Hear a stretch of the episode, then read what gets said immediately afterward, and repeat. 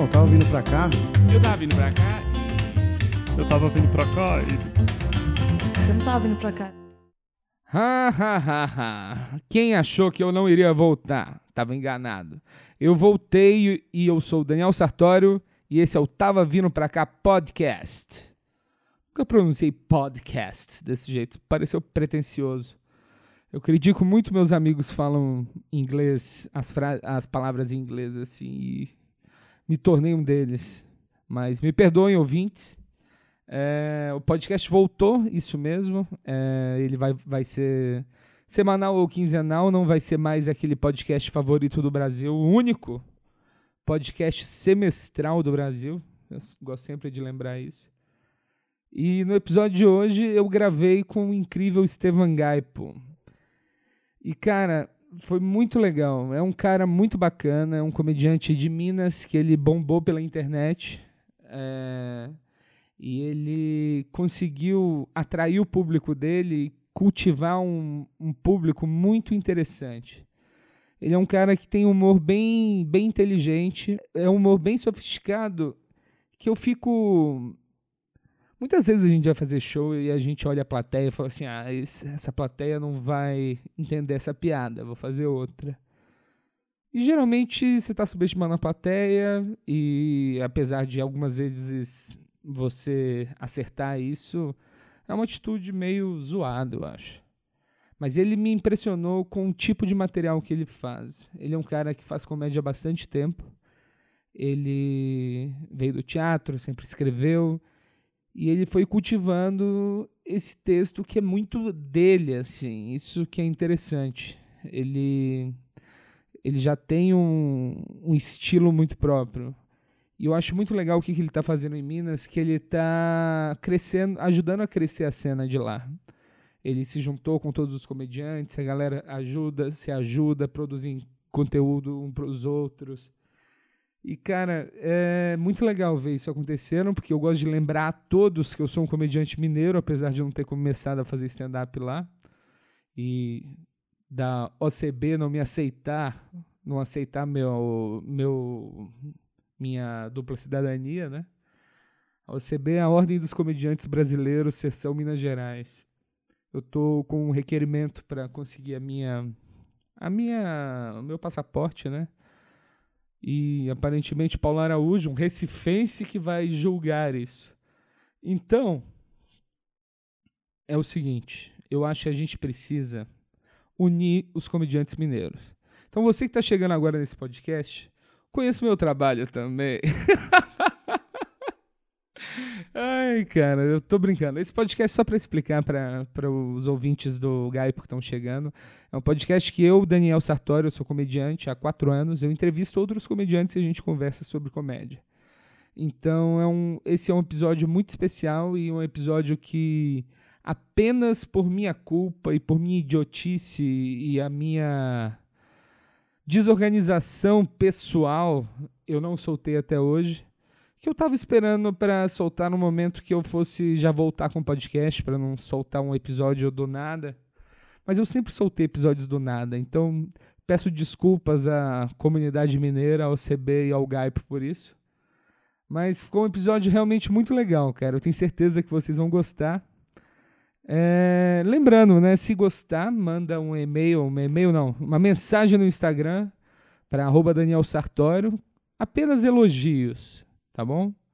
E agora, se você é um marrentinho, desgraçado, que não sabe ver uma coisa boa na vida, nunca vê o mundo com olhos positivos, você manda um e-mail, uma mensagem, uma DM, um telegrama para arroba Silva. Ele é o meu coach de, de reclamações. E é isso, vamos começar o episódio. É, o, a ideia é que o podcast volte pelo menos quinzenal, vou tentar o semanal, mas é sempre, sempre complicado. Então o melhor jeito de saber quando tem episódio novo é me seguindo no Instagram e assinando o feed. Você pode estar escutando isso no Spotify, no iTunes, você pode estar escutando isso no YouTube, no Deezer, em qualquer outra ferramenta. Assine o feed para você ser avisado quando tem episódio novo, tá bom?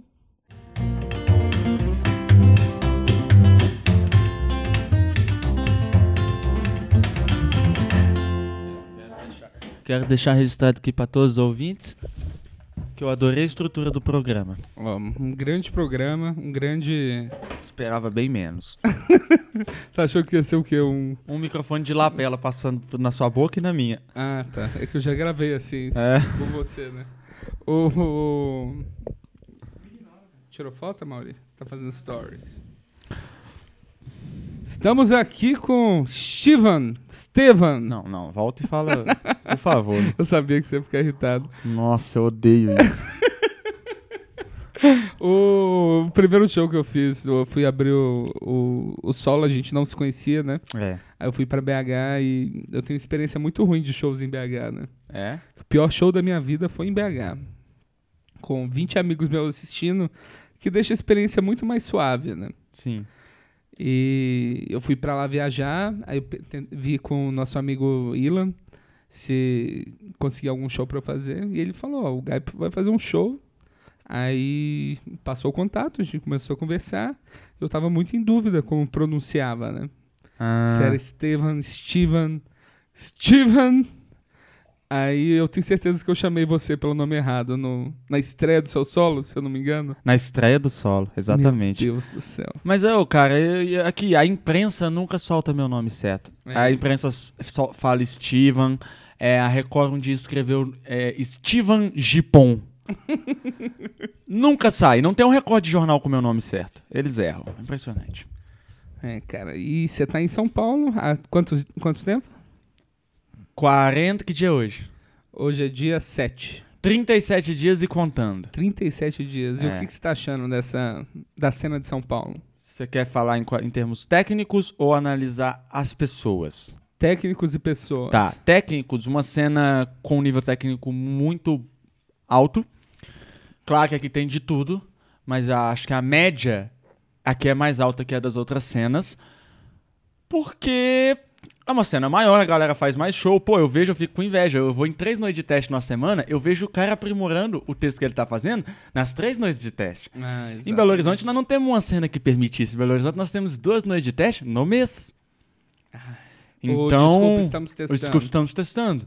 Que, aliás, palmas pro Bruno Costoli. Devo deixar aqui registrado Bruno num, Costoli. num importante podcast para a cena stand-up que o que o Bruno Costoli está fazendo com o Desculpa, estamos testando, a cena stand-up de Minas Gerais ainda vai agradecer muito ao Bruno Costoli pelo que ele está fazendo. Mas nós não temos tantos shows como aqui. É, Bruno Costoli, meu ex-colega de trabalho. de trabalho, né? Eu Você tava também no momento que ele fazia open mic. e- Não sei se era open mic na época, porque não tinha uma cena acima deles, né? Não, eles inauguraram. Inauguraram, mas era um show bem difícil. É, E eu, como amigo, eu fui lá umas duas vezes e. É. E eu tô achando a cena aqui uma cena muito alta. Os- é, a experiência de ir num clube do Minhoca é fantástico. Eu não É- sei se é é, porque incrível, você né? chega lá e o, e o dono tá no meio com o cachorro, saca? Ou se é porque o próprio comediante tá no bar, eu não sei. É incrível, é fantástico a experiência de ir no clube do Minhoca. É, só que é uma cena mais difícil. Por quê? Porque eu sou mineiro. E o mineiro, ele tá acostumado a colocar as pessoas pra dentro da conversa. Você chega em Minas Gerais e fala que é de fora, o mineiro fala: Não, senta aqui então. Como é que você chama? Você trabalha com o quê? Seu pai faz o quê? O paulista ele é uma pessoa normal. Exato. E- Então ele é, é mais difícil você você se enturmar com as pessoas aqui, porque o paulista não tem tempo pra isso. Mas conheci gente muito fantástica, fiquei amigo de muita gente. Nossa, adorei a experiência. É uma coisa que eu tava sonhando há muito tempo em fazer, ficar um mês em São Paulo conhecendo a cena. Assim eu fiz e adorei o, o trabalho que é feito aqui. É uma experiência bem legal, né? Bem legal. Que eu fico um pouco triste, na real, de, de eu não ter começado em Minas. De não ter esse negócio, essa, essa broderagem de, tipo, eu comecei numa, na cena de lá e vim pra cá e... Mas eu fui muito bem recebido lá, cara. Todas as vezes que eu fiz show... é, A gente saiu pra beber também no, num bar, aquela, a última vez que eu fui lá no... Depois que eu fiz o seu show, no dia seguinte eu fiz o Desculpa Qualquer Coisa, lá no Ouro Minas. Você foi pro Rei do Pastel ou Chopp da Fábrica? Chopp da Só Fábrica. vão nesses dois, só tem essas duas opções na comédia mineira. O Rei do Pastel ia muito lá, O cara. Rei do Pastel é maravilhoso. Eu, Maravilhoso. se você me permite dizer, fiquei muito honrado quando você me chamou no WhatsApp pra, pra falar da abertura do show, porque eu já ouço seu podcast há muito tempo. Que é um podcast referência em stand-up no Brasil, também o único em língua portuguesa. Exatamente. Eu não falo inglês, então ouço há muito tempo, fiquei muito honrado de recebê-lo em meu show. Eu fiquei muito honrado em abrir seu primeiro solo e Não, não. simplesmente A chamar. estreia deste solo. A estreia desse solo e chamar você pelo nome errado. É, Mas me, me diz uma coisa, cara. É, você tem 24 anos, você é jovem, sou. nosso John Mulane mineiro. Dizem. O... Como que começou, cara? Você é de Oliveira, você foi pra BH. O, o que, que te levou pro stand-up? É, eu sempre fui o artistinha, assim, sabe aquela pessoa? Artista? É... O que apanhava na escola? O que o quê? Apanhava. Não, apanhar não, eu era até muito amado, porque eu era muito engraçado, as pessoas gostavam de mim. Bom, eu vou voltar bem no começão. O meu pai era um cara muito engraçado. Então meu pai me fazia rir muito. Eu tenho uma lembrança que eu acho na minha vida muito bonita, que é de meu pai tá me fazendo rir e eu olhar pra ele e falar que coisa incrível ele sabe fazer. Sim. Ele sabe fazer rir. Eu quero ser assim, eu quero saber fazer rir. E eu fui meio no- no- no- na inspiração do meu pai. Meu pai nunca foi comediante profissional, ele é o, o gracista. Mas ele. Qual o tipo de humor dele? Ele conta causo? Ele. Não, ele é o cara ele da é- tirada. Ele é aquele que te faz um. bota um apelido, aí você dá uma resposta, aí ele zoa a sua resposta, ele interpreta errado, ele leva pelo lado errado. É aquele humor. É quase um tiozão, só que ele tem Sim. um pouco de noção. Então eu sempre quis ser engraçado. Tiozão com filhos. Tiozão com filhos, exatamente. e sempre fui muito artista, teatro da escola sempre fiz, sempre fui o cara que gostava. Aí eu fui fazer teatro mesmo, em grupos de teatro, e um dia alguns amigos falaram, cara, vamos fazer um show de sketches e stand-up? Eu nunca tinha feito, falei, vamos. Na escola, é isso? Não, não. No teatro, eh, tinha um grupo de teatro na cidade, a gente ensaiava e apresentava peças. Calma aí, você é ator, então. Não, não sou ator. Ah, tá. Eu fiz teatro. Quase parei esse podcast agora. É, inclusive eu, é, eu, go- eu não tenho brincando. DRT, não tenho DRT, pode continuar. e aí eu, quando eu subi no palco e fiz stand-up, eu falei, achei. Porque eu podia falar do que eu quisesse, eram as minhas ideias, para as pessoas rirem, não tinha que ensaiar, para os outros faltar do ensaio, não tinha que carregar cenário.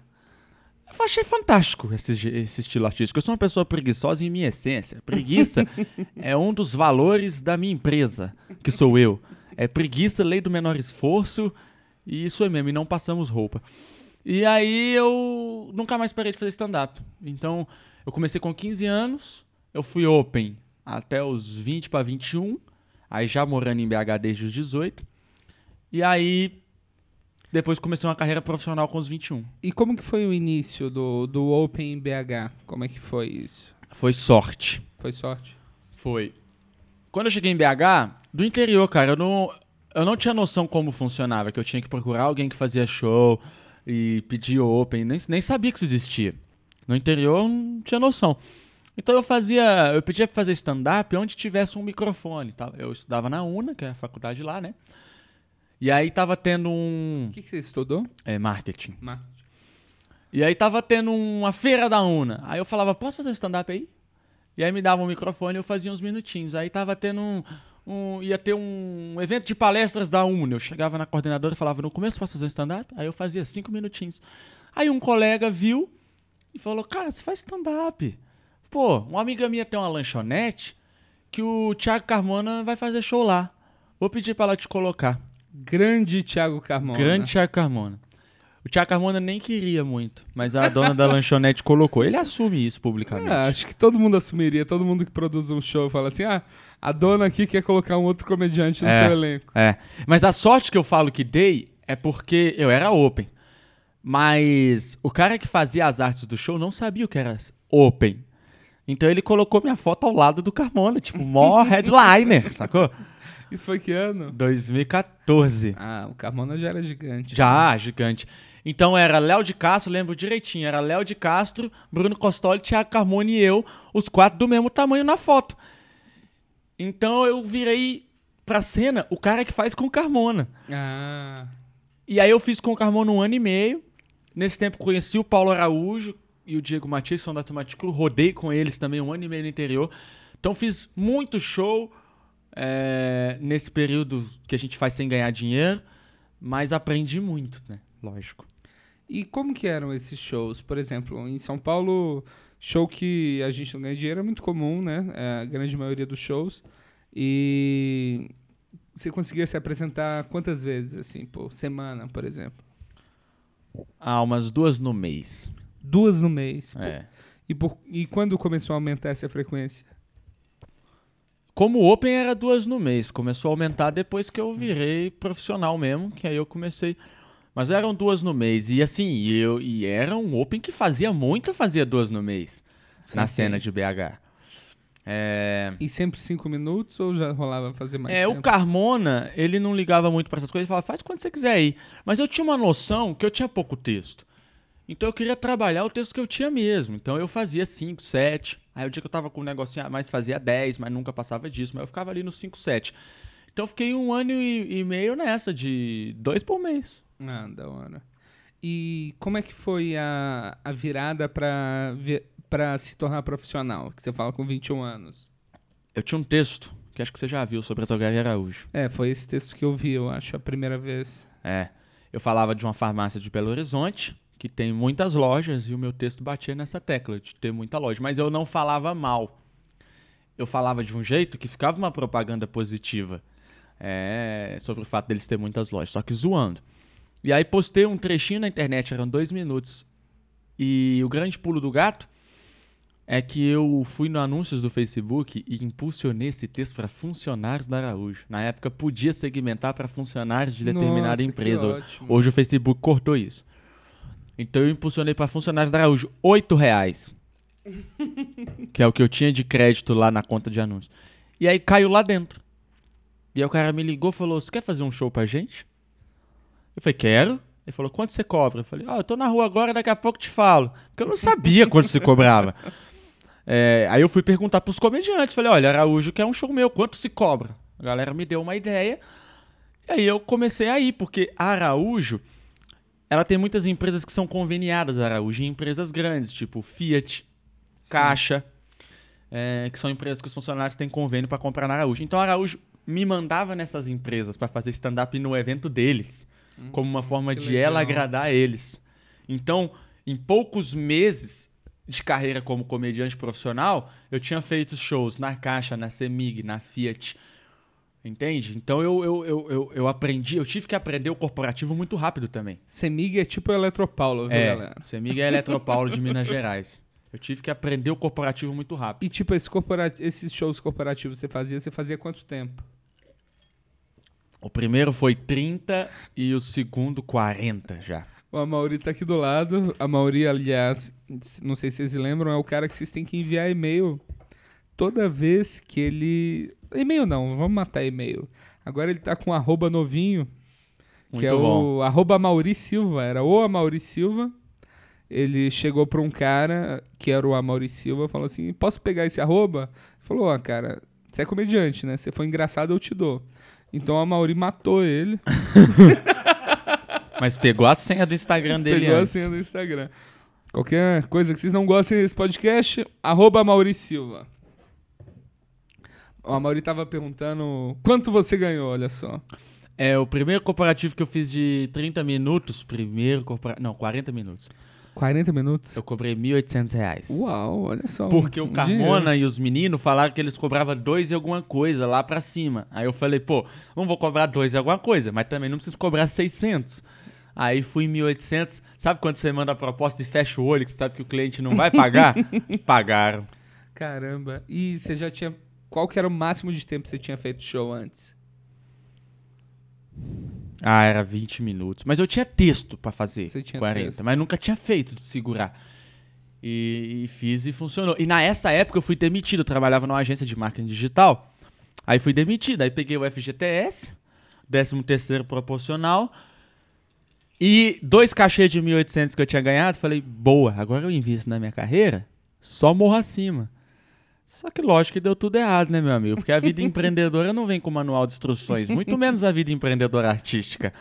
O dinheiro acabou e eu não tava mais fazendo show de, que manti- mantesse, ou mantivesse, mantivesse o padrão de vida, que já era baixo. E aí eu, eu fui no meu patrão e falei, ô, meu ex-patrão, tem uns freela aí pra mim, não? E fui fazendo freela e stand-up um ano, assim, até que eu comecei a... só pelo stand-up mesmo. E o que, que você acha? Esse vídeo de dois minutos que você postou não deve ter sido o mesmo vídeo que eu vi. Não, você viu um de 9. Um de nove. E esse viralizou. Foi- Viralizou muito. Foi, a primeira coisa que viralizou sua. A primeira coisa que bombou minha foi esse vídeo da Araújo de 9 minutos, circulou muito no WhatsApp. É, Fiz uns corporativos bacana por causa desse vídeo. E aí foi o primeiro nome que eu tive, foi Você é o menino da Araújo? Porque até hoje eu não chamo Estevan Gaip para grande, pro grande público. Eles me chamam das coisas que eu faço. Lá, você é o menino da Araújo? Aí depois eu fui estourando outros vídeos. Você é o menino do Graal? Você é o menino da rodoviária? Você é o menino do pão de queijo? Quando eu já tinha vários vídeos, aí falam, você é o menino dos vídeos? então foi o primeiro nome que eu tive foi Você é o menino da Araújo. Até hoje tem gente que me conhece por menino da Araújo. E foi uma subida meio astronômica, assim, né? Foi. Quando estourou o vídeo da Araújo, esse de 9 minutos, aí eu fiz Você ainda uns- era open pra cena, talvez. Não, não, aí eu já tava fazendo uns corporativinhos há um ano e meio, que foi quando tinha estourado, e viralizado o primeirinho lá, um pouquinho. E aí eu fiz uns comerciais para Araújo, para a internet, e tava muito associado a Araújo, a mim. Eles até patrocinaram seu solo. Pois né? é, porque eu meti o louco. Eu não tinha um solo. Mas eu falei, eu não vou esperar. Eu- A oportunidade tá aqui. Eu falei, Araújo, quer patrocinar meu solo? Porque eu não tinha dinheiro pra fazer um solo, pagar uma pauta no teatro. Aí eles falaram, tá, patrocinar. Aí eu, eu organizei um solo com as piadas que eu tinha e fiz. E aí quando eu comecei a vender ingresso pro show de BH, lotou. Aí eu falei, não sei se eu vou lotar de novo, então já vou gravar um especial nessa porra. e aí gravei. E, então, assim, eu, eu- é um especial que, óbvio, ele tem algumas coisas que não deveriam ter, porque foi um especial feito no- na primeira exibição. Exato. Mas eu não quis desperdiçar a oportunidade. Acho que tem hora que você tem que bancar meio louco. Você citou o Willa no começo aí. O Willa é um cara que eu amo de paixão, que Ilan sabe muito Carvalho. de stand-up, Ilan Carvalho. Mas o Willa é preciosista demais. Sim. O Willa é preciosista ao extremo. O Willa não coloca o negócio enquanto não tiver um diamante. E eu meti o louco. E acho que eu fiz, as- fiz certo. Embora seja um especial que talvez um, um comediante vai olhar e falar, pô, tem um errinho aqui, tem um errinho ali, tem um errinho acolá, tem um timing errado aqui, essa rotina tá meio errada, essa piada tinha que ter vindo depois daquela. Mas ok, eu tenho um especial lá com 170 mil views.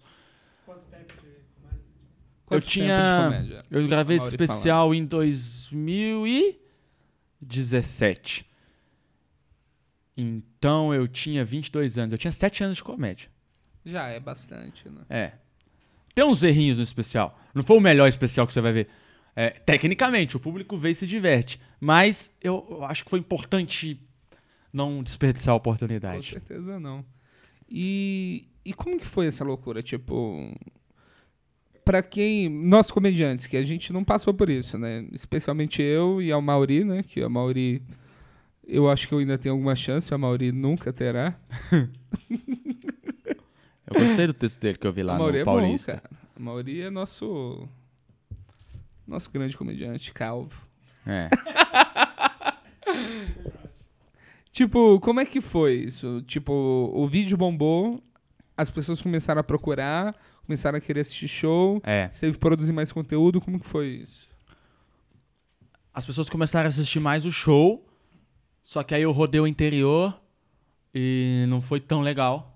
Tive um público ok, mas eu era patrocinado pela Araújo, então eu precisava lotar. Sabe, quando você é patrocinado, você tem que dar satisfação pra alguém. O cara tá botando dinheiro num evento que ele quer que bombe. Exato. Não foi tão legal. É, mas eu já tinha um, um reconhecimentozinho por parte do público. Porém, as coisas só funcionaram mesmo de vez na minha segunda leva de vídeos viralizados, que foi uma que começou em dezembro do ano passado. Nossa, dezembro? É, quando eu peguei um ônibus por engano e fiz um vídeo Municipal ou intermunicipal? mu- é, municipal. Eu- Um ônibus urbano. Menos mal. Eu peguei um ônibus direto. Eu queria pegar o parador. E aí eu desci na estação e eu fiz um vídeo. Que eu denominei de video selfie, essa coisa que eu faço. Eu, eu levanto o celular, ligo a câmera frontal, falo, falo, falo, e posto sem corte, sem edição. E bombou. E eu lembro. Bombou, que tipo quanto? Hoje ele deve estar. é porque eu não olho em views. Eu olho em reações. Ele deve estar com. Mas ele tá com 900 mil views hoje. Ele. Mas aí, cara, eu, eu gostei muito disso. Eu falei, essa linguagem é boa. Eu pego o celular onde eu tiver, faço um vídeo, não preocupei com o som, não preocupei com a luz, não editei. Lembra que eu falei que a nossa empresa, um dos valores é a preguiça? Exato. Ponto. Não editei. E as pessoas compraram. E eu lembro que a minha página estava morta, como 98% das páginas do Facebook. Eu postei e falei: esse vídeo vai dar 300 likes. E no primeiro dia ele deu 300 likes. Mas depois não sei o que aconteceu, se alguém grande compartilhou, que ele começou a subir, subir, subir. E a página começou a subir. E eu comecei a fazer mais video selfies. Em, em três meses eu fiz 50 video selfies. Então hoje tem vídeo lá que já bateu 17 milhões, 10 milhões, 12 milhões, tudo Facebook. Todos Facebook. sobre assuntos. Da- do momento, assim. Eu fui num hotel. Aí eu fui tomar café. Aí eu comecei a comer demais porque o café era de graça. Falei, pô, a- ó a premissa aí na minha cara. Fiz um vídeo sobre. Esse é o meu vídeo mais visto, 17 milhões de views. Sobre como a gente comporta no café do hotel porque é tudo de graça. Aí eu fui levar minha irmã no aeroporto. Fiz um vídeo sobre como no aeroporto a gente se sente pobre, porque as pessoas no aeroporto elas têm um fone JBL e um iPhone, peraí, pô. E uma mala que anda de lado e tá indo pra Disney. Ah, Sabe, a sociedade. A mala que anda de lado é ótimo. A sociedade esfrega muito na sua cara. Aí fiz, foi fazendo vídeos e a página foi virando. E hoje essa página sustenta a minha carreira, o que é bom por um lado, mas é triste por outro, porque tudo que eu tenho na vida é uma página no Facebook. Ainda por cima na mão do Mark Zuckerberg, que é um desgraçado, que a qualquer hora muda o algoritmo e te derruba. Mas hoje o que leva público pro meu show são esses seguidores. E os vídeos começaram a viralizar muito no WhatsApp. Então a pessoa chegava pra mim e falava: Recebi seu vídeo no WhatsApp. Eu falava: Ah, é? É. Então eu criei grupos de WhatsApp. Que a minha irmã administra. Caramba, quantos grupos você tem? Eu tenho quatro grupos cheios. Então são mil pessoas. Mil pessoas. Então sai o vídeo na página, eu, a minha irmã já baixa o São arquivo. super fãs, aí ela já manda e distribui pra É, porque eu galera. não coloquei ninguém no grupo, eles entraram porque eles quiseram. Eu colocava no comentário do vídeo o link. Você quer entrar no grupo para receber meus vídeos baixados? Clique aqui. Então, ponto, porque são pessoas que entraram porque elas quiseram, elas são mais interessadas. E aí eu tenho quatro grupos, a minha irmã baixa o vídeo e manda lá. Então essas pessoas que querem receber um vídeo baixado, quer receber porque quer mandar para alguém. Não é para assistir, porque se fosse para assistir, assistia no Facebook. Então tenho muita gente que a, a, a pessoa tem 40 anos, meu público é o assalariado brasileiro. É um público bom porque ele tem dinheiro. Ele tem um dinheirinho. É melhor do que você ter o público adolescente tem que pedir dinheiro pro pai. O meu é o assalariado brasileiro. Então a pessoa ela pega meu vídeo pra mandar pra mãe, porque a mãe não tem nenhuma rede social, só tem o WhatsApp. Então ela gosta de mandar pra mãe, pra tia, pra avó. Então meu vídeo chega num público que não tem rede social porque eu tenho um grupo com pessoas que estão que, estão ali pra mandar pra elas. Porra, isso é genial. É meio Anitta, né? É, você é tipo Uma Anitta estratégia mesmo. meio Anitta, é. Entendi. E... e aí, como é que foi? Você começou. Aí, aí você começou a fazer seus shows. Deixa um pouquinho mais próximo o microfone. É, você começou a fazer mais shows, o público começou a aparecer, você começou a fazer solo. Eu, eu achei legal que você tava. Esse show que eu abri seu, antes você estava fazendo um show que você. lá no Pátio Savassi, É. que você convidava outros comediantes pra fazer, né? É, isso é porque oportunidade de mercado também. O Teatro do Pátio Savassi que você fez lá é um teatro lindo, Ótimo, Thiago. dentro de um shopping muito bacana, numa região super acessível. Então você tem estacionamento, você tem praça de alimentação, é muito bom pro público ir. Só que na época eles tinham uma precificação, até hoje eles têm, que o teatro custava um valor X e você podia fazer até duas sessões pelo mesmo valor. Então eu falei, por que não fazer? E aí eu comecei uma estratégia de, come de lançar dois espetáculos. Então eu lançava o meu solo e um show meu com convidados. Vendi os dois, vendi um pacote pra pessoa assistir ambos, que muita gente compra. Caramba, e elas conseguiam assistir um show. Dois shows, assim, três horas de show. É, juntos? então, elas assistiam, por exemplo, de 7 às 8 h 20 elas vão na praça de alimentação, comem um Subway, tomam uma Ah. casquinha e volta pro das 9. Que é outro show diferente. Hoje eu faço muito com o show que eu tenho com o Carmona. Eu abro meu solo e o meu show com o Carmona. E depois a gente vai abrindo sessão Como extras. chama o show que você tá com o Carmona? É, quase classe média. Quase classe média. Que é um show sobre pobre, feito pra ganhar dinheiro, porque eu e o Carmona temos textos de pobre, o público quer ver a gente falando de pobre, a gente lançou o espetáculo. Então, por isso eu lanço dois espetáculos. Mas eu acho bom, porque eu já faço dois shows no dia. É uma chance de eu rodar mais. E aí comecei a fazer solo no interior também. Né? Eu, eu achei muito legal que eu vejo eu vejo vocês vocês de Minas, você, o Costoli, é, vocês trabalham com a divulgação, tipo, no Facebook, de maneira mais profissional do que, do que eu, eu trabalho, por exemplo. Sim. E isso surgiu por causa da necessidade de ser shows do interior, de cidades pequenas, de ter que divulgar. Como que é a divulgação primária que você faz quando você vai fazer um solo em outra cidade? É, isso surgiu até pra capital mesmo, porque a capital é muito grande, você precisa achar na capital as pessoas que gostam de stand-up. É, eu, como sou do marketing digital, eu, eu sabia muito de anúncio, né? E, e eu ensinei a maioria dos comediantes. E eu tenho o meu orgulhinho disso aí. Ao mesmo tempo que o Costório tem os os aplausos dele por ter criado a lei de texto, eu ensinei muito. Então, Léo de Castro sabe fazer anúncio hoje porque eu ensinei, o Bruno Berg, o, o- o CJ. Então, eu ensinei uma galera. E, e- e isso surgiu pela essa necessidade de a gente atingir o público em São Paulo. Mas era luta, ó, em Belo Horizonte. Mas era luta, porque a gente não tinha uma cena. Como o próprio Costoli disse, ter show numa cidade é diferente de ter uma cena numa cidade. O público não percebia BH como uma cidade que tem shows de stand-up de comediantes locais. Tinha muita gente que achava que não tinha. Hoje acha. E por que, que você acha que BH nunca teve, por exemplo, um comedy club? Ah, eu ouvi muito essa pergunta aqui em São Paulo, dos comediantes, por que que BH não tem um comedy club? É, eu acho que é porque não tinha uma cena. Então, pronto. Você tem que ter uma cena para você levar as pessoas pro comedy club. E acho que é porque a gente é um mercado consumidor muito menor também. BH são 2 milhões de pessoas. E mesmo a cidade sendo pequena, é porque BH é menor que a zona leste de São Paulo, entende? Sim. A Zona Leste de São Paulo tem 4 milhões de pessoas, BH tem 2. Então, um paulistano, ele vai muito longe assistir um show, porque pra ele aquilo é perto. Hum, Porque São Paulo é muito, é muito grande. Mas o público de BH, mesmo a cidade sendo menor que a Zona Leste de São Paulo, se o cara tá no Barreiro, ele não vai ver um show no centro, qualquer show. entendi. Que não seja um show assim, do Ventura, de alguém que ele precisa muito ver. Então, o mercado consumidor ser menor acho que prejudica. Mas eu acho que nós estamos caminhando para ter um comedy. Hoje, se você colocar um comedyzinho pequeno em BH, eu, já, eu não consigo te garantir se ele vai sobreviver por muito tempo. Mas talvez sim. Ah, que legal.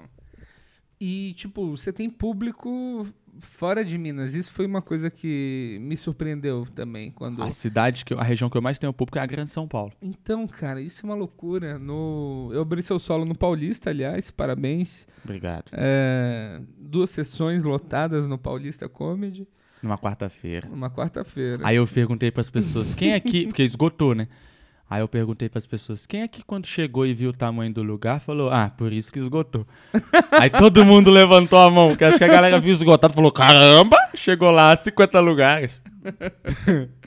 Sensacional, Paulista, gostei muito, do espírito da muito casa. legal, né? Intimista, muito bom. Intimista, muito bom. E eu achei interessante que quando eu fui fazer, eu perguntei quem, quem era mineiro e, tipo, tinha cinco pessoas.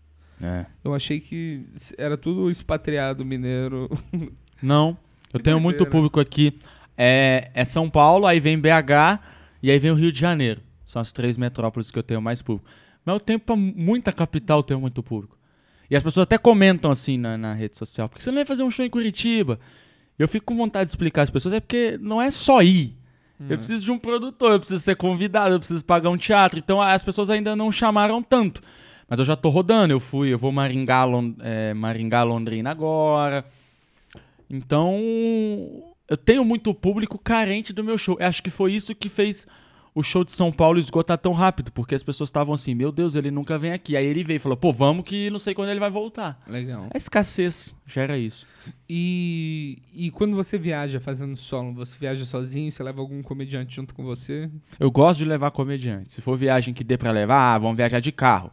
Então não tem custo a mais levar outro comediante. Eu sempre gosto de levar. E, e hoje o, o Bruno Beck produz meus shows no interior. Então todo show solo meu produzido pelo Bruno Berg tem a abertura ou do Bruno Berg, ou do Gabriel Andrade, ou do Guilherme Santis. Ah, o Guilherme eu não conheço. É, é um cara muito bom também. Já tem Muito uns bom. anos de comédia, mas ele é ator, talvez você não vai gostar tanto. Ó, só explicar isso do ator. eu vou explicar isso. Eu saí com. Eu encontrei com um amigo meu, ele tava com uma namorada atriz. E ele falou pra Era ela- Giovana? Não era Giovana. Ah, porque ela é atriz. É, Aí eu. Aí eu. Ele falou assim pra ela: Olha só, convida o Daniel pra ir no- na sua peça, ele vai gostar. Aí ela me olhou de cima e embaixo e falou assim: Você frequenta o teatro? Aí eu fiquei indignado. Porque eu já achava engraçado falar essa rixa com o teatro. É. O Seinfeld tem um texto que ele fala muito disso. É um- um- uma premiação que ele, ele zoa os atores, né? E eu comecei a pensar em argumentos meus contra a arte do teatro. E um argumento, dois argumentos bons que eu tenho que primeiro, existem crianças que atuam muito bem. E não é todo ramo que você tem uma criança que pode fazer seu trabalho. Exato. Se você for Não além tem uma criança que ganha uma Copa do Mundo. Exatamente, não tem. É. Mas você também tem animais que atuam muito bem. Eu nunca vi o cachorro fazer stand-up. Exatamente. Mas tinha um macaco na novela que era o mais famoso da novela. Exatamente. O, o Baby, o porquinho. É. Eu chorei com aquele filme. Aquele pouco me trouxe emoções. Mas A gente tava em algum lugar do assunto que eu não faço ideia agora. a gente tá falando do comediante do Santeza. Então eu gosto disso, eu gosto de ter abertura. Eu acho que é mais uma oportunidade para outros comediantes é, testarem um material. Embora a abertura não é muito legal você testar, mas dá para testar um pouquinho. É, se apresentar para uma plateia que não te conhece. Eu gostei muito disso em São Paulo. Bom, chegou a nossa esfirra, a Mauri vai buscar pra gente. Porque eu tava há um tempo apresentando só pra quem me conhecia. Saca, você vai ficando mal acostumado. Sim. Você tem que se apresentar pra uma plateia que não te conhece pra você sentir o que é. Porque a plateia que te conhece, ela já gosta de, ela já gosta de todas as suas piadas 30% a mais. Isso deve ser muito perigoso. Muito perigoso. Eu, eu olho pro Ventura, pro Padilha. É, o Amauri foi buscar as esfirras. Amauri, chave tá aí, só descer, pegar, subir. Muito Tá simples. pago já. Tá pago. O, o Ventura foi em BH ele falou que BH tem o bairro que é o Barreiro, que é um bairro ruim. Que aqui é o quê? Grajaú? Não sei qual bairro que vocês zoam aqui, que é ruim. É, zoou mais cidade, assim. É, Osasco, né? Mauá, Osasco, que eu fiquei Mauá. sabendo. É. O Ventura subiu no palco e falou: E o Barreiro, hein, galera? E a galera delirou. Ele não tinha um punch ali, mas é porque já tá chegando. Já chegou no nível do público do Ventura que tudo que ele fizer é espetacular. Mas o Ventura, o Ventura é um cara que eu admiro muito. Eu sei que ele é muito bom tecnicamente, apesar de eu não ser um consumidor do estilo de stand-up que o Ventura faz. Sim. Eu sou um consumidor de Nando Viana, Rodrigo Max. Aí é coisa pessoal. Mas eu olho pro Ventura e falo, pô, que cara sensacional. Sim. O que o Ventura fez pra cena, o stand-up que a gente faz hoje, o público que a gente tem hoje, muito foi esquentado pelo Ventura. Sim, com certeza. E depois pelos quatro amigos. O stand-up tava em baixa. Em BH, que é uma cena que nem é uma cena central, como é São Paulo, tava difícil. Depois dos quatro amigos, a pessoa via os quatro amigos na internet aí falava, cara, acho que eu vou no stand-up aqui na minha cidade. Então, a cena deve. O stand-up brasileiro deve muito ao Ventura. Com certeza. Mas ele, ele, ele corre esse risco, porque ele já não tem mais parâmetro. Porque as pessoas já gostam das piadas dele 60% a mais já de cara. Tem um comediante americano que até parou de fazer por causa disso. Que ele falou, pô, tão rindo de tudo. Eu não sei quem é, se é o Steve Martin. Era, era o Steve Martin. O Steve Martin falou isso. Tão rindo de tudo e que eu porque faço. ele achava que ele não conseguia evoluir além do que, que ele fez. Ele, Ah. ele atingiu. Ele se sentiu que tinha atingido a perfeição no que, que ele fazia e ele não conseguia ser mais louco do que isso. É. Mas isso é uma coisa que rola muito. Eu, eu, eu vi muito isso com a Amy Schumer, por exemplo. A Amy Schumer ela tem um especial e acho que dois álbuns que são sensacionais. Só que ela atingiu um nível de fama que esse último solo dela foi melhorzinho, mas aquele de couro dela, você viu? The Leather Não. Special, tá no Netflix. É terrível, terrível. Porque rola isso de da pessoa já gostar de você e rir mais do que as pessoas riram. Então você É. perde o, um pouco o critério. Eu ainda não tô nesse nível, mas eu sei que um público meu, ele gosta de mim 20% a mais. Sim. É, então você tem que sempre abrir o olho, sempre tentar se apresentar pra uma plateia que, você, que não te conhece. São Paulo foi muito bom pra mim nisso, inclusive.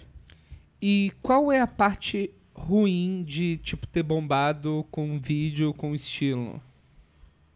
Como assim? Com um determinado estilo. É, por exemplo, é, você vo- um público aceit- acertou um, ace- aceitou um tipo de material que talvez você não possa fazer sobre tudo que você queira. É. Primeira coisa, que foi um- uma coisa que hoje eu julgo positiva. O público me tirou o palavrão. Sim. Eu falava palavrão. Porra caralho, porra caralho, eu falava demais no dia a dia, no stand-up. É, foda, se fuder, tomar no cu. Falava muito. Perdeu muitos ouvintes agora. É, o pessoal tá, tá parando de ouvir o podcast agora. Se, principalmente se veio porque já me conhecia.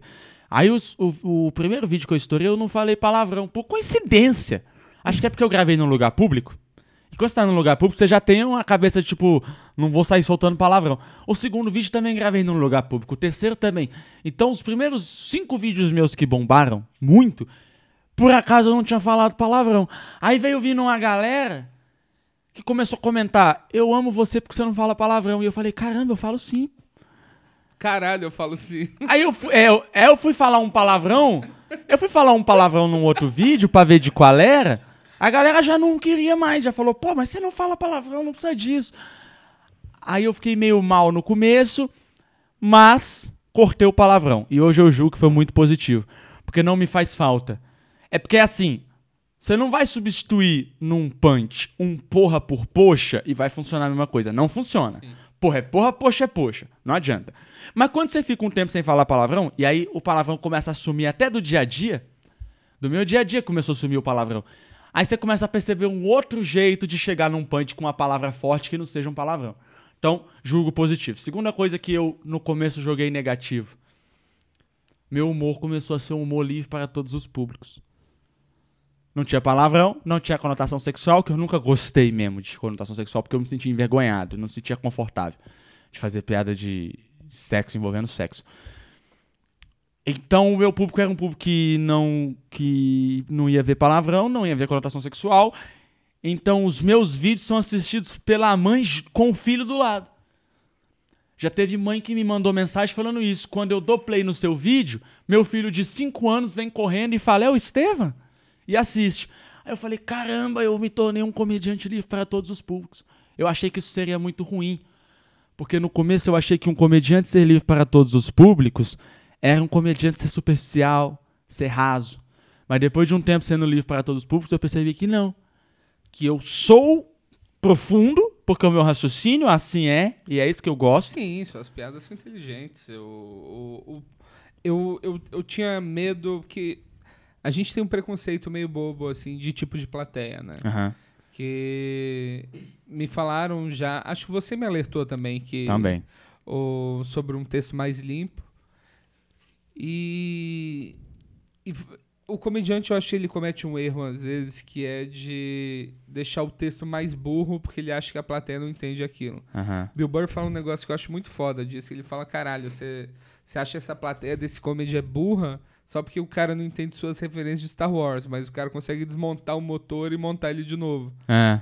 E eu achei, eu achei muito inteligente o seu solo, assim, eu, eu, eu gostei muito, mas eu notei uma coisa nessa segunda vez que eu abri, que, por exemplo, é, meu texto de Mineiro entrou todo, mas uma piada mais maldosa minha, que me põe como uma pessoa ruim, eles já não tiveram tanta risada. Então, hoje o comediante vai abrir meu solo e eu preciso alertar ele.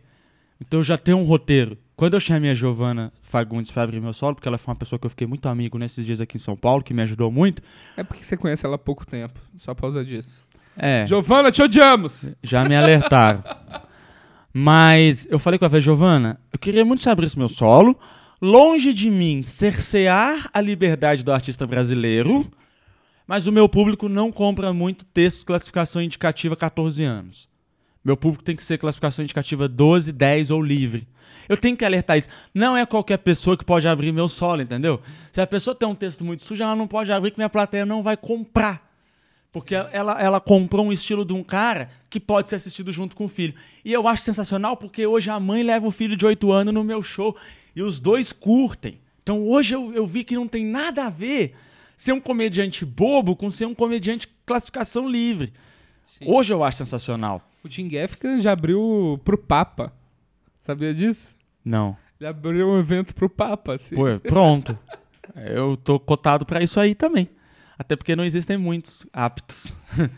E outra coisa que quando você começa a ter muitos seguidores, e eu tive que aprender isso, mas graças à minha terapeuta, porque eu fiz terapia por dois anos, e aí depois de dois anos eu tava indo na terapia só pra prestar contas. Eu já não tava indo mais pra falar de problema, eu tava indo pra falar assim, ontem um cara me irritou e eu fiquei calmo. Então eu tava indo só pra prestar contas, aí eu falei... Bri- É, bom garoto. Eu tava indo só pra falar isso, tá dando tudo certo. Aí eu falei, me dá meu certificado que eu vou embora, eu não preciso mais. Então eu formei na terapia com dois anos. Mas graças à minha terapeuta, eu aprendi a descolar o Estevam CPF do Estevam CNPJ, o que é muito difícil quando você faz stand-up. É mais fácil, por exemplo, o Chico Anísio, ok? Faz o professor Raimundo, ok? Então, o professor Raimundo é uma coisa, o Chico Anísio é outra, muito diferente. Se você odeia o professor Raimundo, talvez você não odeie o Chico Anísio e vice-versa. Mas o comediante stand-up é a cara dele que vai. Então, se você odeia a piada dele, ele tá junto. Então você odeia ele, o xingamento é a ele. Então quando eu recebi a crítica, doía em mim. Até que eu consegui descolar o CPF do CNPJ e, pô, essa pessoa tá criticando a minha piada. Outra coisa que eu entendi que me ajudou muito. E, a, nossa, ótimo eu usar seu podcast pra isso. Comediantes de todo o Brasil que estão ouvindo esse podcast. Da OCB. Vamos falar disso É, da depois. OCB, daqui a pouco vamos falar OCB. Que é uma página linda da história da comédia mineira. Comediantes de todo o Brasil que estão ouvindo esse podcast, queria pedir um favor a vocês. Vocês precisam evangelizar para os seus amigos, para que um dia chegue a todo o Brasil, que o humor não tem que ser unânime.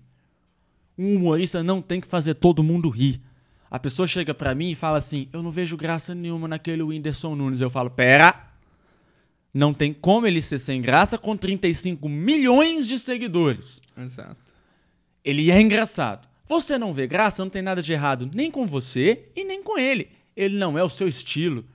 De Whindersson Nunes a Rafinha Bastos, tem um espectro tão gigante de humoristas ali no meio que você vai gostar de uns e não vai gostar de outros.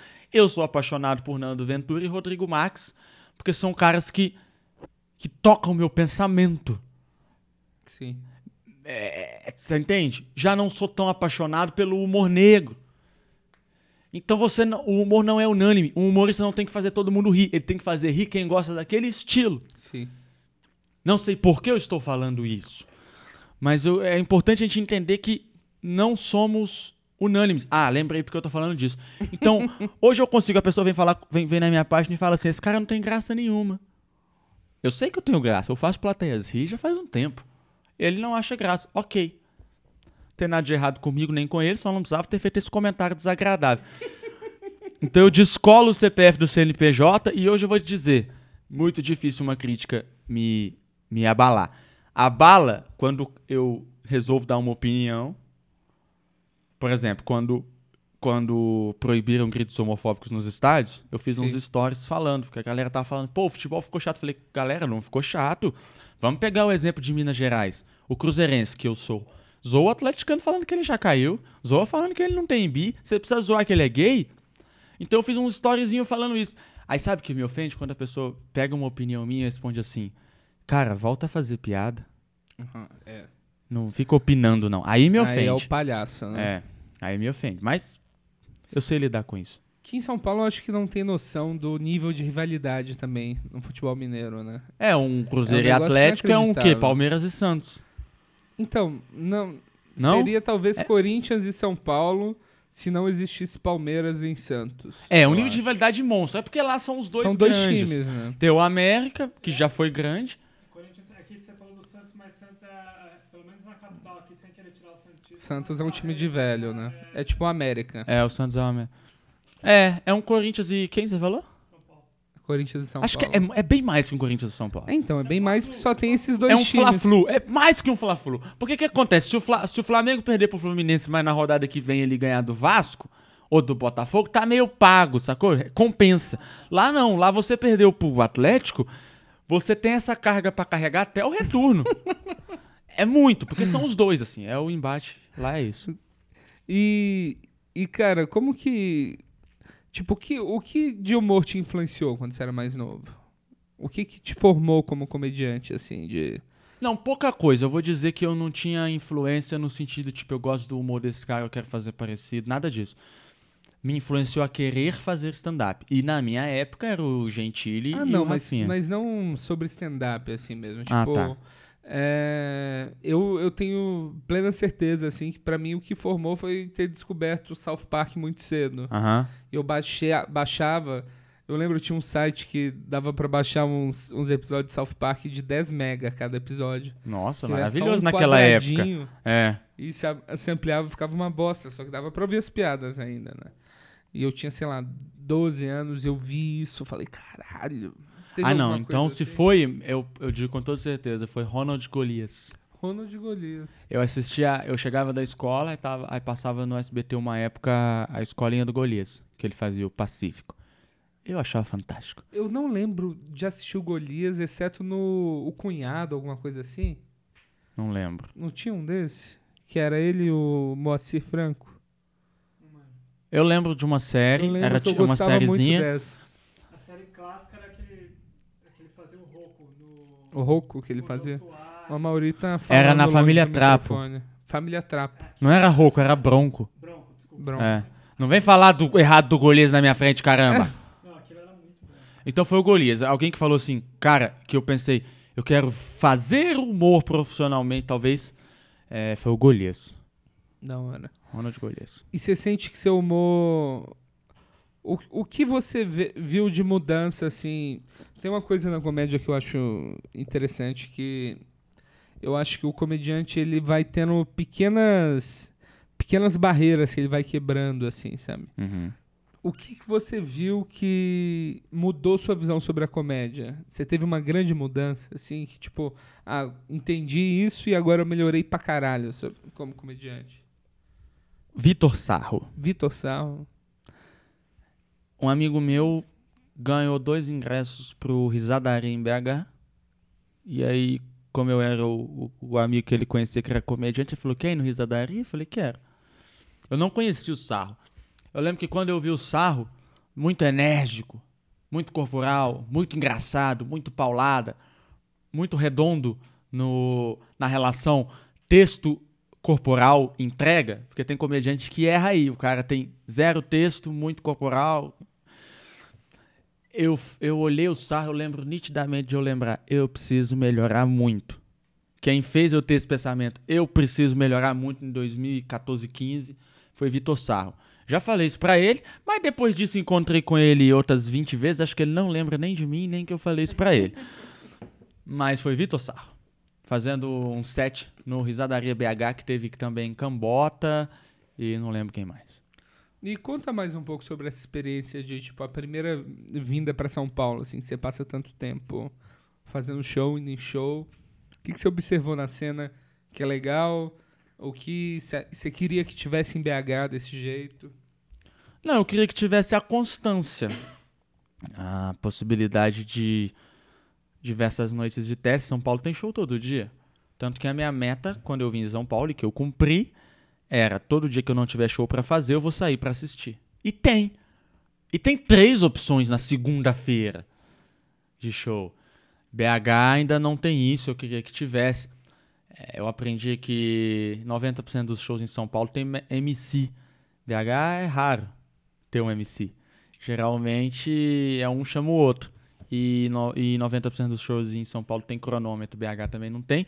Eu quero levar a cultura do cronômetro pra lá que vai resolver boa parte dos nossos problemas do comediante falar, eu excedi o tempo porque eu não sabia, eu não vi o sinal. Você tem que passar na 25 de março ali, já levar uns... Já vou levar um verticalzão assim. Leva um, um cronômetro, um cronômetro pra cada noite, É, já deixa lá, acaba esse problema. é, exatamente. E a OCB? Me conta da grande OCB. A OCB é maravilhosa. maravilhosa. O que acontece? É...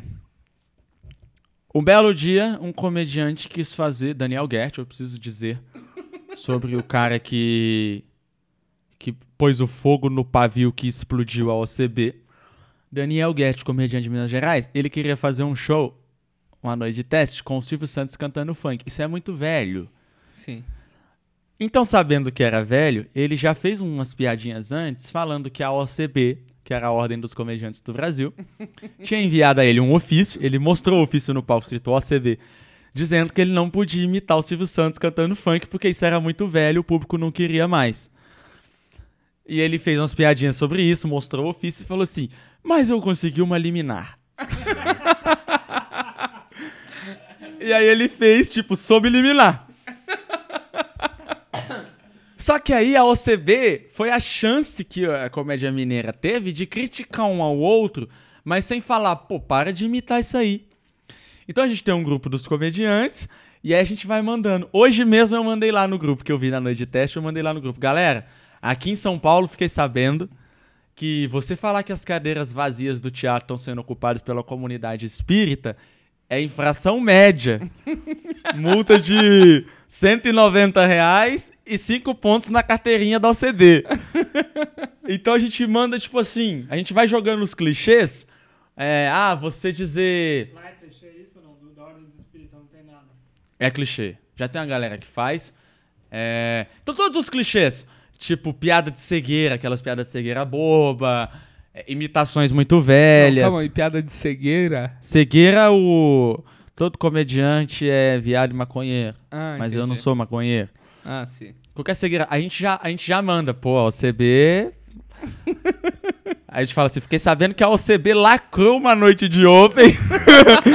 não deixou ninguém entrar. Meteu a fita, falou lacrado pela OCB, porque o cara falou assim: quem é que me conhece? Aí o- ninguém levantou e falou: pô, sucesso, hein? A OCB foi lá e lacrou, prendeu todo mundo. Então, o Paulo definiu muito bem esses dias. A OCB é um órgão que não existe, mas fiscaliza.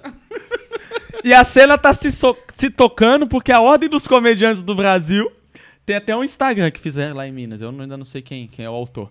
Que é da Ordem dos Comediantes do Brasil. Então vai colocando, tipo, é, fazer nome de solo parecido com o de um comediante famoso é multa de 800 reais, mais suspensão de seis meses. É maravilhoso a OCB. Cara, a gente tem que oficializar isso. É uma chance maravilhosa de você fiscalizar os outros comediantes, botar o dedo na ferida dos clichês, sem você ter criticado e nem sem o cara ter recebido aquela crítica diretamente. Eu acho brilhante. Eu acho que se a, se a, se a cena mineira fez uma coisa pro Brasil, foi a OCB.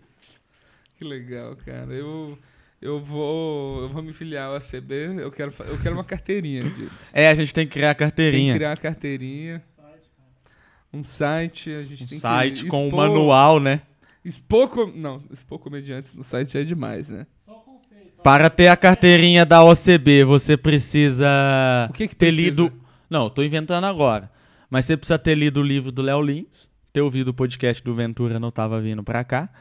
Inclusive, o grupo dos comediantes de Minas Gerais hoje, ele chama OCB Sessão Minas Gerais. E eu gostaria muito de fazer parte desse grupo. Ah, por favor.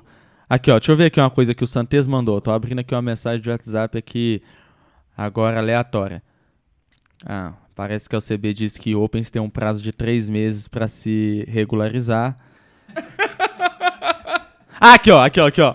O cara mandou é, um print de um comediante que colocou na rede social dele assim: o comediante mais bonito da cidade, segundo minha mãe. OCB tá multando pesado. A OCB denuncia a rede social do cara. Então o cara já mandou aqui, o Diego Matias mandou no grupo e, e escreveu embaixo. OCB tem que ver isso daí, hein? Aí a OCB já cai matando, multa, fiscaliza, muito melhor que a Anvisa. E me conta, como que você tá se sentindo hoje em dia como artista e o que, que você tá procurando como evolução, assim, o que, que você tá tentando fazer, o que, que você tá, tá focando hoje em dia? É muito boa a sua pergunta. Eu quero ser o Whindersson Nunes, esse padrão de carreira. É, mas eu tenho noção que eu quero ter essa carreira por seis anos, encher o cu de dinheiro, depois eu vou me cansar. Eu quero me recolher no meu apartamento e ficar fazendo só quatro shows por mês falando minhas verdades. Mas hoje eu, hoje eu vivo uma vida maravilhosa. Eu não imaginei que eu ia ganhar o dinheiro que eu ganho hoje aos 24 anos. É, inclusive, meu sogro, que desde 2014, quando eu fui demitido, manda eu fazer concurso. Isso é verdade mesmo. E, eu e um dia, acho que foi 2015. 2015, eu ele me mandou eu fazer um concurso e, e do TRE. Eu falei, quanto ganha? Ele falou, 4 mil. Eu falei, me dá 3 anos que eu vou chegar. Eu atrasei um ano, cheguei com 4. Mas esse ano eu passei o faturamento do meu sogro, que era uma coisa que eu tinha assim, que eu queria passar. Na hora que eu fiz a média quando eu tava ganhando por mês, falei, porra, passei meu sogro. Já mandei pra minha namorada, ele é concursado do Ministério Público. Falei, olha só, é o seguinte, eu passei seu pai, eu tô ganhando X, e você faça o favor de soltar essa informação aí na sua casa, eu não sei como. Mas você solta essa informação aí. Mas hoje eu vivo uma vida, ô Sartori, eu nunca fiz comédia por dinheiro, eu trabalho desde os 13 anos de idade, eu fui garçom, fui tudo que você possa imaginar, fui galinha pintadinha de festa infantil, fui sonorizador de eventos, detestava tudo isso. Então, quando eu era adolescente, dos 13 aos 18 anos, trabalhando, que eu não pude curtir muito bem assim uma vida de adolescente, eu lembro que um dia tinha uma festa dos meus colegas de escola na casa de um colega que era em frente à pizzaria que eu trabalhava. Eu fiquei a noite inteira ouvindo a festa lá e eu trabalhando aqui, sacou? Então isso eu pus na minha cabeça. Eu não vou fazer o que eu não gosto. E eu fui fazer comédia. Nunca pensei em ganhar dinheiro com comédia, eu fazia por imenso prazer, mas acabou de ganhar dinheiro. Uma vez eu dei uma entrevista para um jornal, ou uma revista, não sei, de BH, e a, e a jornalista falou assim: quais são seus planos de carreira? E eu falei: meu plano é fazer show aos finais de semana e jogar videogame o resto do tempo. e aí ela colocou na revista. É, quando perguntado sobre seus planos de carreira, Estevan Gaipo brincou. Meu plano é, e a minha vontade era ligar pra ela e falar: não brinquei, não. É meu plano mesmo. E hoje eu tenho esse plano. Eu cumpro esse plano. Eu não trouxe meu videogame pra São Paulo, mas minha, minha vida é essa. Eu vejo Globoplay, a grande família.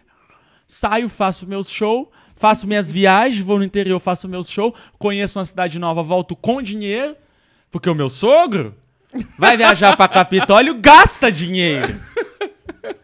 Vai viajar pra Florianópolis, gasta dinheiro. Eu vou, conheço, fico em hotel, volto com dinheiro. Tem uma música do Gini Geno que diz isso. Enquanto você viaja se divertindo e gastando, eu viajo pra ganhar e me divirto trabalhando. Olha só. Então eu tô vivendo a vida dos meus sonhos. Sei que ela pode acabar amanhã, assim que o Zuckerberg mudar o algoritmo? Pode. Mas enquanto isso eu vou continuar trabalhando. Agora, sobre a evolução que você citou, eu faço muitos vídeos pra internet. Ok? Eu sei que os meus vídeos não são um primor da comédia. Os vídeos que eu faço duas vezes por semana ali, que não são de stand-up, que são os vídeos selfies, não são um primor pra comédia. Eles têm uns punch mais fraco, umas premissas às vezes mais superficiais. Eu sei. Mas é porque eu sou um artista que eu me propus, eu defini lá atrás que eu sou um projeto de mainstream, eu quero ser o Whindersson. Então, eu tenho que ter o vídeo que é um hit, ele é feito pra bombar rápido, pra você assistir rápido e talvez semana que vem você já esqueceu dele. Eu tenho que ter isso pra sustentar a minha carreira de mainstream. Assim como o sertanejo tem que ter a música hit, o pop tem que ter a música hit, eu tenho que ter o vídeo hit, com constância. Eu não posso, como o Ilan Carvalho lá de Minas, ficar lapidando um vídeo, por- um texto por dois meses. Não posso. Em dois meses já tem que ter colocado 16 coisas no ar. É, mas eu hoje quero evoluir o meu stand-up, porque eu comecei a perceber que essa coisa de fazer punts pros vídeos, eu tava fazendo punts um pouco mais fáceis no stand-up também. O stand-up é meu ponto intocável. Ali, quando você vai no meu show, eu quero um stand-up foda, com um callback foda, com a rotina foda, com a reversão de expectativa fantástica. Então, eu quero dar um pouco, vamos dizer, um- um- um- uma olhada pro stand-up. Ter um- mais um preciosismo com o stand-up. Para que o stand-up seja sempre uma qualidade que esse sim ninguém possa questionar tecnicamente. É. Senão o OCB te pega também, né? É, aí revoga minha carteirinha. aí eu vou ter que virar. Voltar a fazer frila de marketing digital. Deus me livre. Cara, a gente pode fazer a carteirinha da OCB e uma tesoura da OCB. Não, Só vocês não podem, não. Quem pode fazer a carteirinha da OCB Eu é quero Minas fazer parte da. OCB. Não, da você OCB. pode ter a carteirinha, mas você não pode fazer, não. Pera aí. A OCB é um órgão com sede em Belo Horizonte. Ai, cara, que incrível. É, Gai, acho que a gente já, já pode começar a, a enrolar o final aqui. Sim. É, muito obrigado por, por vir aqui gravar. Tô muito feliz de verdade. Eu queria ter gravado depois de ter passado, você ter passado essa experiência de São Paulo, justamente pra gente conversar sobre isso. Que desculpa pra só ter aceitado gravar depois que eu insisti oito vezes, hein? Não, não foi isso. Ah, Sempre quis gravar, eu, eu gosto muito da sua comédia e tenho certeza que você vai ser o próximo Whindersson, porque vocês, no quesito de beleza, estão no, mesmo patamar. Mentira, ele é mais bonitinho.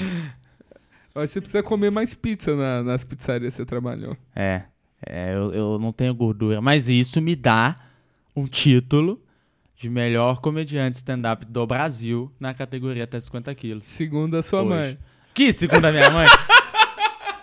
Aí, como diria em Dois Filhos de Francisco, a OCD vem aqui e acaba com esse programa.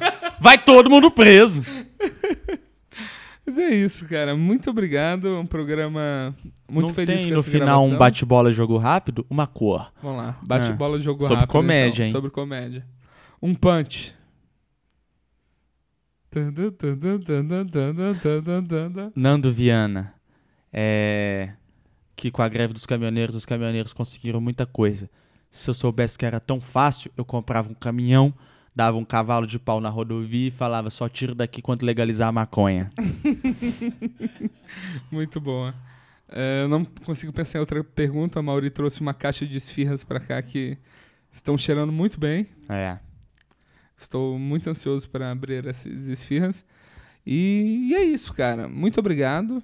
Espero que você tenha gostado também da gravação desse programa. Gostei muito. É um Eu acho. programa que o melhor podcast sobre comédia, melhor podcast do Brasil semestral. É, olha. Olha só. Tem muito tempo que eu não gravo, queria gravar com você. Tô muito feliz aqui. Muito obrigado por Vai ao ar esse ano ainda? Vai ao ar, provavelmente essa semana. Ah, olha. Vocês não sabem quando tá gravando, então essa semana Todo dia que. Não, vou deixar essa magia. A, tele- a televisão e o rádio tem essa falsidade. é ao vivo, galera. É. Ô louco, bicho. Tá vendo minha imitação do Faustão, que boa. Mas é isso, muito obrigado, cara. E pra quem tá escutando, se não gostou, lembra, manda mensagem pro Amauri Silva, nosso careca residente que falou várias vezes sobre muitas coisas longe do microfone. Então talvez vocês não tenham escutado. É, Mas- Põe legenda. É, vou pôr legenda. A Mauri disse: O Sartório sempre foi um comediante muito mais talentoso. e é isso, cara. Muito obrigado e Valeu. pessoal, até a próxima. Então, tava vindo pra cá, Eu tava vindo pra cá Eu tava vindo pra cá e Eu não tava vindo pra cá. E pra você que chegou até o final do episódio, meus parabéns. Eu faço isso pra saber quem realmente escuta até o final. Então, se você escutou até o final, me mande a palavra Guarapari no meu Instagram, Daniel Sartório, tá bom? E até a próxima!